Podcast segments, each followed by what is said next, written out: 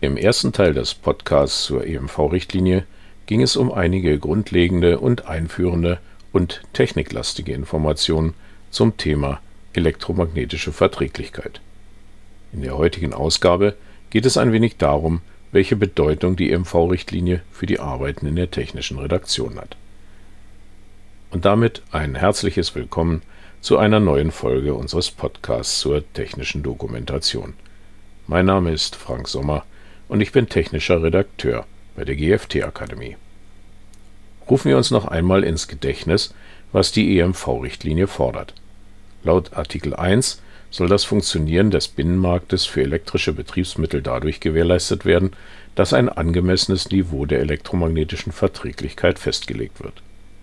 Konkreter wird die Richtlinie in Anhang 1 Absatz 1. Betriebsmittel müssen nach dem Stand der Technik so entworfen und gefertigt sein, dass a.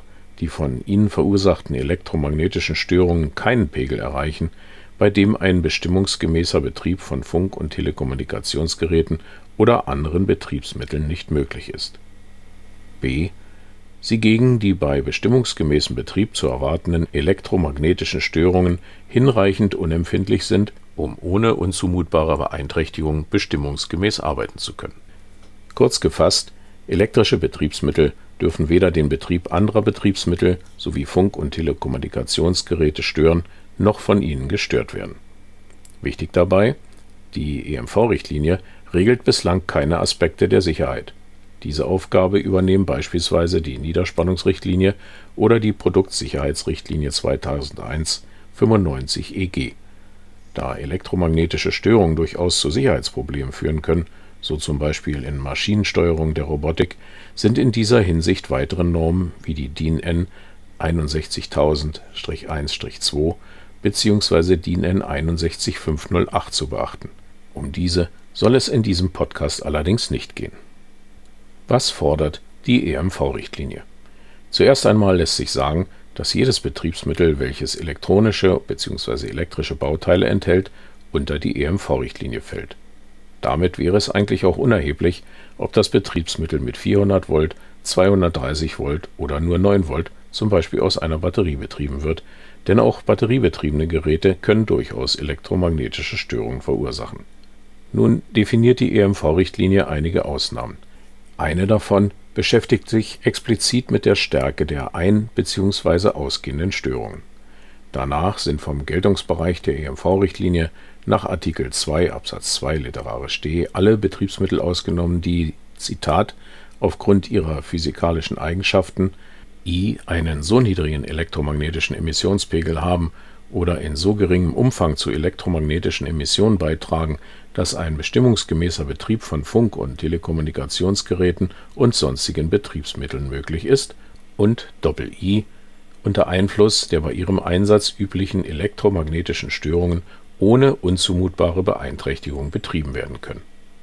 In diesem Zusammenhang noch eine Anmerkung zur ersten Folge dieser kleinen Podcast-Reihe.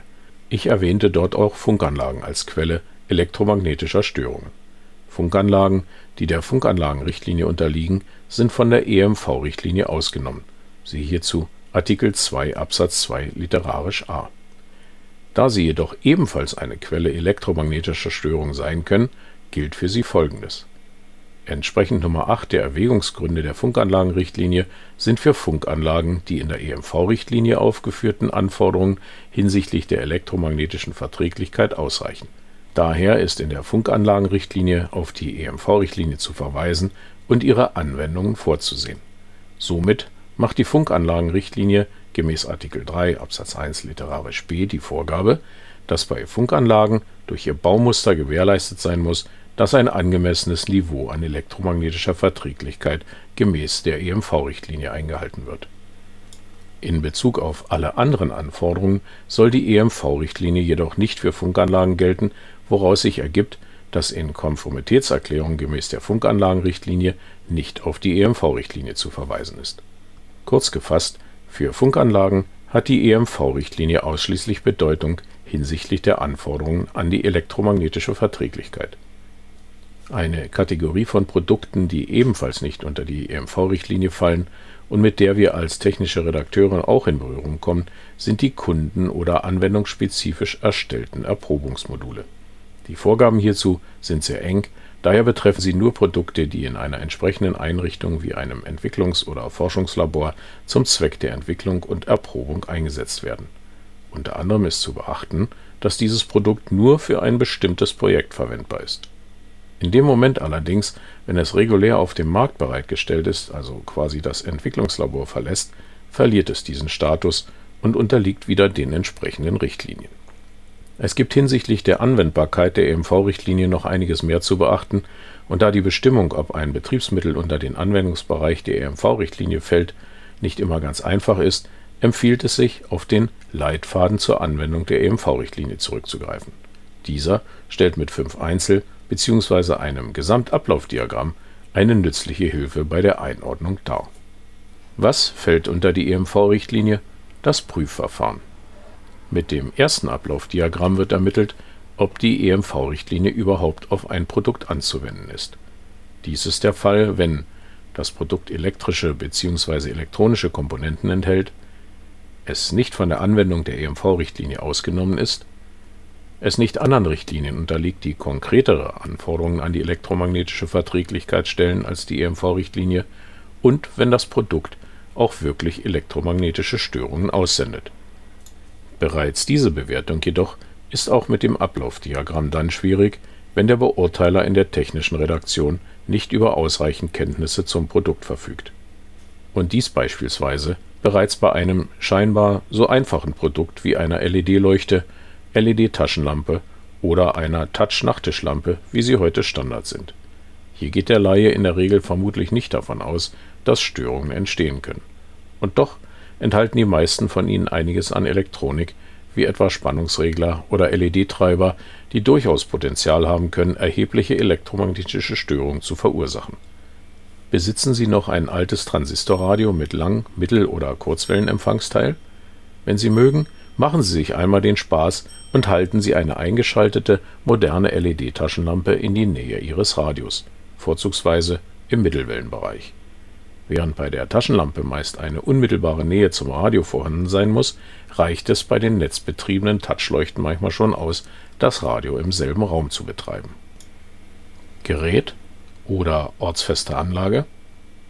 Nun ist zu ermitteln, ob es sich bei dem betreffenden Betriebsmittel um eine ortsfeste Anlage oder ein Gerät handelt. Beide Kategorien werden jeweils unterschiedlich in der EMV-Richtlinie behandelt. Hinsichtlich einer möglichen Einstufung als Gerät wird das Ablaufdiagramm 2 hinzugezogen. Hier spielen Prüfpunkte wie die Frage, ob das Produkt für einen Endnutzer vorgesehen ist oder nicht, ob es für den Einbau in ein Gerät vorgesehen ist oder nicht, ob es sich um einzelne Bauteile bzw. Baugruppen oder um einen fertigen Apparat handelt, eine Rolle. So würde in einem sehr einfachen Fall ein fertiger Apparat wie ein Mikrowellengrill, der im Kaufhaus für jeden frei zu erwerben ist, als Gerät im Sinne der EMV-Richtlinie gelten. Hierbei ist zu beachten, dass sowohl eine natürliche Person wie Sie und ich als auch Ihr Unternehmen, für das Sie tätig sind, als Endnutzer im Sinne des Leitfadens gelten. Und da aufgrund des technischen Konzeptes des Mikrowellengerätes davon auszugehen ist, dass es in der Lage ist, elektromagnetische Störungen zu emittieren, ist es ohnehin ein Fall für die EMV-Richtlinie.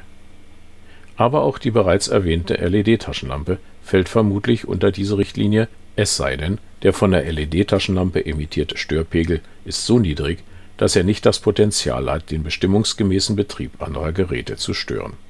Ob und in welchem Umfang ein Betriebsmittel elektromagnetische Störungen verursacht und ob diese ein entsprechendes Störpotenzial haben, ist verbindlich jedoch nur über entsprechend qualifizierte Messlabore prüfbar. Allerdings sind solche Prüfungen unter Einbeziehung Dritter wie einer notifizierten Stelle oder eines Prüflabors von der EMV-Richtlinie selbst nicht zwingend vorgeschrieben.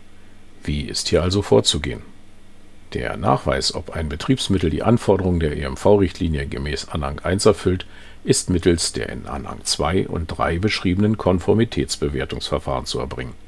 Hierbei ist auch nachzuweisen, ob die geltenden harmonisierten Normen eingehalten werden. Man kann in diesem Zusammenhang wohl sagen, dass nur die strikte Einhaltung der für ein Produkt geltenden Normen dazu führt, den Anforderungen hinsichtlich elektromagnetischer Verträglichkeit zu genügen. Dies nicht zuletzt auch deshalb, weil die meisten Normen im Bereich elektromagnetischer Verträglichkeit entsprechende Mess- und Prüfverfahren vorsehen, die es einzuhalten gilt. Auch wenn also die EMV-Richtlinie die Durchführung von Messungen und Prüfungen nicht direkt vorschreibt, sind sie dennoch anzuwenden.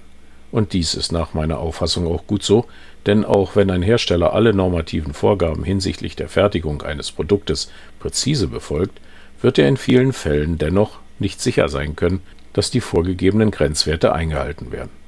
Hier können verschiedene Faktoren eine Rolle spielen, so zum Beispiel die Wertetoleranzen bei elektronischen Bauteilen oder das Zusammenwirken eines Produktes mit anderen Komponenten. Und dabei sollten wir nicht vergessen, dass die einzuhaltenden Vorgaben nicht nur für die Störaussendungen eines Produktes, sondern auch für seine Störfestigkeit gelten. Sind Sie sich eigentlich im Klaren darüber, welchem elektromagnetischen Störteppich wir modernen Menschen heute quasi rund um die Uhr ausgesetzt sind? Damit komme ich nochmal auf das alte Transistorradio zurück. Wenn Sie Zeit und Muße haben, machen Sie doch einmal folgendes Experiment. Je mehr aktive Elektronik Sie in Ihrem häuslichen Umfeld haben und je tiefer Sie in einem urbanen Umfeld wohnen, umso besser. Schalten Sie am Abend Ihr Radio ein, vorzugsweise den Mittel-, aber auch den Lang- und Kurzwellenbereich, und drehen Sie einmal über die gesamte Skala. Gehen Sie auch ruhig mal vor das Haus und laufen Sie an den Nachbarhäusern vorbei. Merken Sie sich dabei gut, was Sie so alles zu hören bekommen. Kleiner Spoiler: Nahezu alles, was dort brummt, knarrt, zwitschert, pfeift oder vernehmlich rauscht, sind die kleinen und großen elektronischen Gizmos, die unser Leben heute so einfach machen. Angefangen vom Schaltnetzteil des heimischen Routers oder Laptops über die dimmbare LED-Beleuchtung bis zum Fernsehapparat, der Computeranlage oder anderen Gerätschaften. Und dann, dann fahren Sie mal bei passender Gelegenheit weit raus aufs Land, möglichst weit ab von jeder menschlichen Ansiedlung und wiederholen Sie dort das Experiment. Die ortsfeste Anlage. Zur Prüfung, ob wir es mit einer ortsfesten Anlage im Sinne der EMV-Richtlinie zu tun haben, bedient man sich dem sehr kurz gefassten Ablaufdiagramm 4. Diese Prüfung findet allerdings ihren Ursprung bereits im Ablaufdiagramm 2, nämlich dort, wo es darum geht, ob das Produkt für die Installation vorgesehen ist. Ist das Produkt für einen dauerhaften Betrieb an einem bestimmten Ort bestimmt, gilt es als ortsfeste Anlage und ist nach den anerkannten Regeln der Technik zu installieren. Zum Abschluss noch etwas aus der Rubrik Sachen gibt es. Ein besonderes Beispiel, was hinsichtlich elektromagnetischer Störung möglich ist, ging vor kurzem durch die Presse. Es ging um den Bürostuhl eines bekannten schwedischen Möbelhauses und seine scheinbare Auswirkung auf einen Computermonitor. Dieser nämlich ging jedes Mal aus, wenn der Benutzer auf dem Stuhl Platz nahm oder sich von diesem erhob. Man ist mittlerweile zu der Auffassung gekommen, dass elektrostatische Entladung kurz (ESD) für dieses Phänomen verantwortlich ist. Obwohl dieses Beispiel vermutlich bei vielen von Ihnen ein lächelndes Kopfschütteln auslösen dürfte (mir ging es jedenfalls so), hat diese Geschichte durchaus einen ernsten Aspekt. Auf der einen Seite haben wir ein Produkt, das offensichtlich für wohl nicht unerhebliche elektrostatische Entladungen verantwortlich ist, auf der anderen Seite ein Produkt, das sich von solchen Ereignissen gehörig beeinflussen lässt. Nun dürfte klar sein, dass besagter Bürostuhl kaum unter die EMV-Richtlinie fällt, wie wir wissen, fehlt ihm dazu mindestens eine Voraussetzung, er besitzt keine elektrischen oder elektronischen Komponenten. Auf der anderen Seite haben wir einen Monitor, der ESD-Phänomene zum Anlass nimmt, mit Funktionsstörungen zu reagieren. Vorausgesetzt, es gelten für Bürostühle hinsichtlich ESD-Phänomenen nicht doch produktspezifische Normen, scheint der Fall klar. Hier erfüllt der Monitor nicht die Anforderungen an die elektromagnetische Verträglichkeit. Wie würden Sie entscheiden? Und damit sind wir am Ende unserer heutigen Folge. Wenn Ihnen diese gefallen hat, dann lassen Sie uns doch ganz einfach ein Abo da. Klicken Sie hierzu auf die Schaltfläche Abonnieren unter dem Player-Bedienfeld, so verpassen Sie keine Folge. Vielen Dank fürs Zuhören und bleiben Sie der technischen Dokumentation gewogen. Ihr Frank Sommer.